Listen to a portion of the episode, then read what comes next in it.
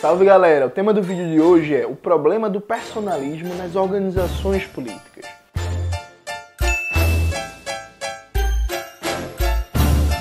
Eu resolvi gravar esse vídeo aqui muito rápido para tratar de maneira bem sucinta da diferença entre ter referência política e teórica em alguém e o culto à personalidade, a idolatria, o personalismo. Eu quero começar colocando duas questões teóricas de nível mais abstrato e mais geral. Primeiro, e aí vou só tratar telegraficamente, não vou aprofundar. O Freud, no Totem Tabu, isso que me ensinou inclusive foi o Eribaldo Maia, que está com um curso muito interessante sobre Hegel, vou colocar aqui na descrição do vídeo.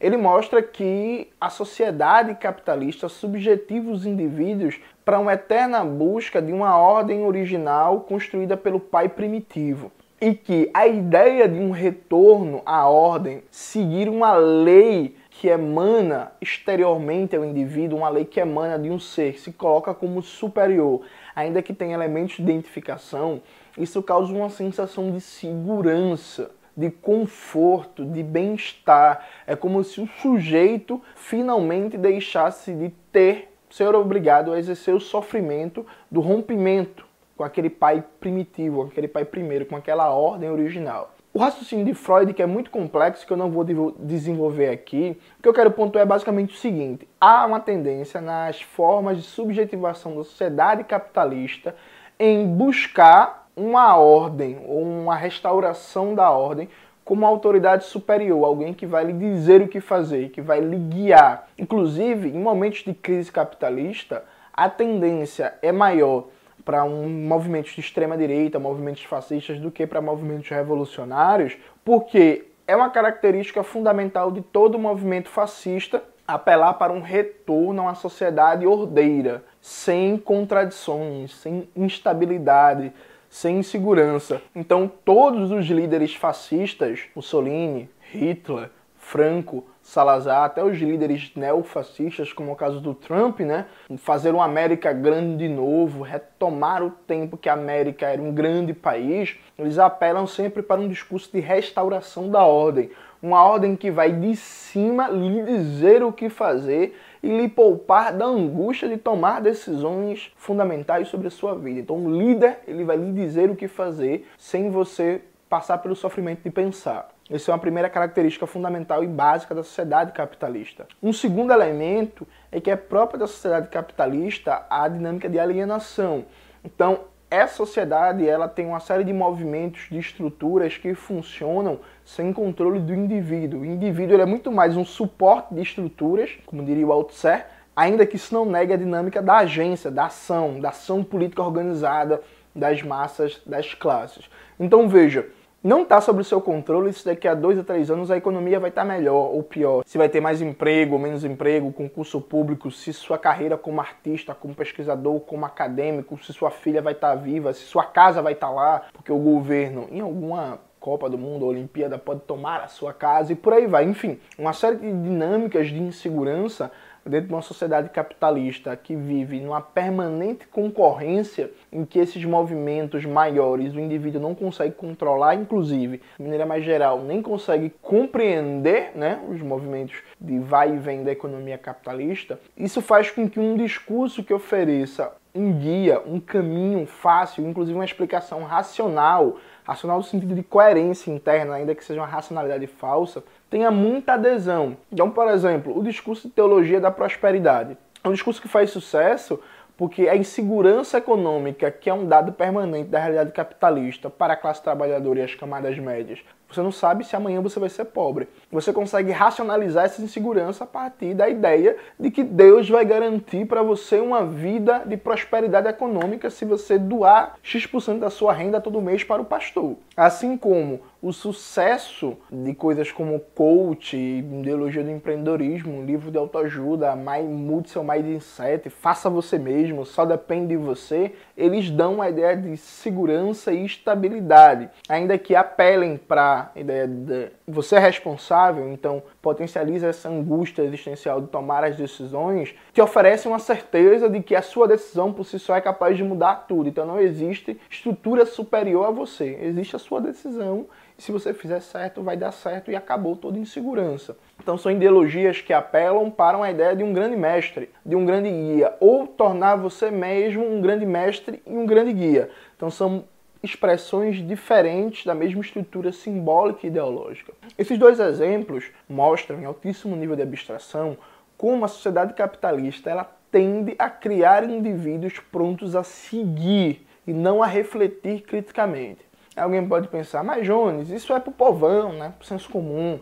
Eu leio Marx, eu leio Freud, Lacan, Foucault, Fanon, e aí isso não, não cola comigo. Na verdade, sim. Só que de maneira diferente. Tirem essa ideia da cabeça de porque eu leio literatura crítica, eu não sou afetado pelas dinâmicas capitalistas. É sim. Ainda que de uma maneira diferenciada, por estar inserido em ambientes de socialização diferentes, né, ambientes de militância, e ter acesso a reflexões e tal. Você muda o processo de subjetivação, ainda que sem negar as determinações fundamentais da ordem burguesa. Então é muito comum nessa era de redes sociais a gente transformar aquilo que deveria ser apenas referências políticas e teóricas em ídolos porque a própria dinâmica de exposição e de escolher só o que você vai mostrar, e via de regra você mostra o melhor nas redes sociais, né? Ninguém mostra seu lado podre nas redes sociais, a não ser que a pessoa faça questão de expor isso. Você mostra sempre o seu melhor. É muito propício essa dinâmica própria da ordem burguesa de idealização, de culto, de referência ao indivíduo, de olhar para aquele comunicador, aquela comunicadora como um grande mestre, não como uma referência teórica e política. Então, pessoas na situação minha, que faço comunicação de massas, Sabrina Fernandes, Humberto Matos, Rita Von Hutt, por aí vai, é muito fácil você pegar a figura da gente, idealizar e transformar num culto à personalidade ou num personalismo em vez de tomar exclusivamente como referência política e teórica.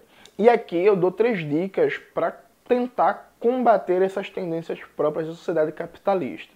Primeira dica: é fundamental você não idealizar o sujeito. Uma das principais características do culto à personalidade ou do personalismo é você idealizar o sujeito como portador de todas as virtudes e as qualidades, uma pessoa perfeita, uma pessoa sem contradições e como eu disse, as redes sociais elas potencializam isso. E veja, ninguém é perfeito. Isso é muito importante. As pessoas têm defeitos, as pessoas erram, as pessoas ficam tristes, têm problemas, têm raiva, às vezes são egoístas, às vezes não, não, não pensam no próximo. Todo mundo tem problemas, tem defeitos, tem um lado ruim. Essa dimensão de idealização, inclusive, ela é muito fácil de passar da idealização do culto para o ódio, né, para a demonização. São dois polos que você transita muito rápido entre idealizar e demonizar. De ídolo supremo, aí você passa a ser hater da pessoa, você passa a odiar muita pessoa. Inclusive esse negócio de redes sociais de fada sem defeito, nunca errou, não erra nunca, embora brincadeiras, embora memes, não são coisas legais. Até porque inclusive chamar, tá chamando marxista de fada sem defeito é, enfim, negócio que não faz muito sentido. Então veja, essa é a primeira coisa, evitar idealizar, evitar tornar a pessoa uma espécie de objeto desejante de todas as virtudes e qualidades. Segundo aspecto, sempre procurar fazer um juízo crítico daquele conteúdo que você está consumindo. Então veja, não é porque eu falei algo que está certo. Então se eu falo, por exemplo, que Hannah Arendt é uma péssima autora, eu faço várias críticas a ela, você tem que ler para conferir se minhas críticas estão certas. Se eu falo que Lossudo, Fanon, Rui Mauro Marini, Vânia Bambirra são importantes autores para pensar o capitalismo brasileiro, a revolução brasileira, você tem que ler e conferir se está certo, sabe? Não é acreditar, é formar um próprio juízo crítico. É lógico e evidente que você tem referências em pessoas que você considera que sabem mais que você. Então, quando eu fui, por exemplo, começar a estudar a crítica marxista do direito, eu fui atrás das indicações do professor Alisson Leandro Mascaro e do professor Márcio Bilarinho Naves, porque eles são reconhecidamente especialistas marxistas na área do direito. Então, eu fui ler os livros, assistir os vídeos, as palestras do professor Mascaros. Normal. E aí eu tomei as referências, assimilei as ideias dele, fui ler o material que ele indica e formei meu próprio juízo autônomo. Hoje, inclusive, eu discordo de alguns aspectos da formulação do Mascaros na crítica marxista do direito. Esse processo é normal. Enquanto você não consegue, por vários motivos, formar um juízo próprio, você tem sempre que colocar essa verdade como uma verdade provisória. Então, assim, olha, hoje eu acredito nisso, eu defendo isso, porque nesse momento esse é meu nível de estudo. Já amanhã eu posso mudar e sempre trazer para você esse juízo, essa possibilidade de mudança, não como uma verdade dogmática fechada, pronta. O terceiro e último aspecto é sempre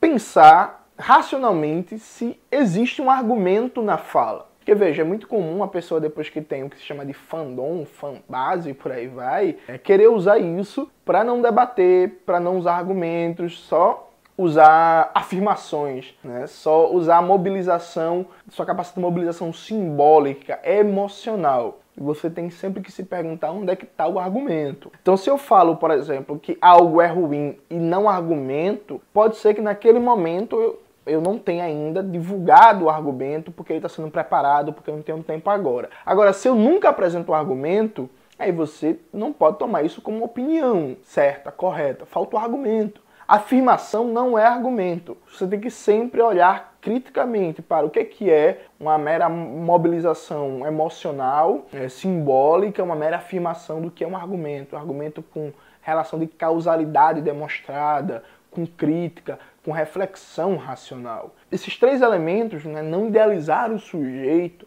sempre buscar fazer um juízo crítico, autônomo, seu próprio individual, confiar na sua racionalidade, ainda que sem soberba, sem arrogância, mas enfim, confiar na sua capacidade de juízo crítico e buscar sempre o argumento da fala, são caminhos importantes para a gente evitar confundir o personalismo com a referência política. Né? O culto ao ídolo com você admirar uma pessoa. E aí, veja, não tem problema admirar pessoas, ter referências. Eu tenho várias referências políticas, teóricas, intelectuais de vida, mas a gente tem sempre que se autoavaliar para não transformar essa referência em culto, em personalismo, que isso é ruim para a militância política, isso é ruim para as organizações, isso é ruim, inclusive, na história do movimento comunista. Não preciso nem falar muito, inclusive, enfim, do quanto personalismo é ruim. Então, é sempre importante essa vigilância para não ser personalista. Menos com Fidel, né? Que aí, né, Cauê? Aí tá liberado, né? Fidel, porra, puta que. Fidel, caralho. Aí Fidel pode, né? Eu tenho um posto. Fidel, Fidel é foda, né? Tirando Fidel, não sejam personalistas. Com Fidel tá liberado. Não, é brincadeira, galera. É brincadeira mais ou menos, né? Mas enfim, vocês entenderam. Então é fundamental a gente sempre manter essa reflexão crítica autônoma, sem idealização, inclusive muito cuidado com as redes sociais, que são muito propícias a fortalecer essa dinâmica. Eu até escrevi um texto para a revista Ópera refletindo sobre isso, vai aparecer aqui na tela, vai estar na descrição do vídeo, em que eu debato sobre essa ideia de muita mídia e pouca militância. As redes sociais elas formam muito referências políticas do nada que nunca botaram o pé no barro e é importante combater e fugir disso. Então, juízo crítico e racionalidade sempre esse é o caminho correto de uma política comunista, de uma política marxista, de uma política revolucionária. É isso, galera. Espero que vocês tenham gostado do vídeo de hoje. Não esqueça de curtir, se inscrever, ativar o sininho, esse negócio todo que vocês já sabem, ouvir o Revolu Show, ler os materiais que vão estar na descrição do vídeo. Qualquer dúvida, chama lá no Instagram. Um beijo e até a próxima.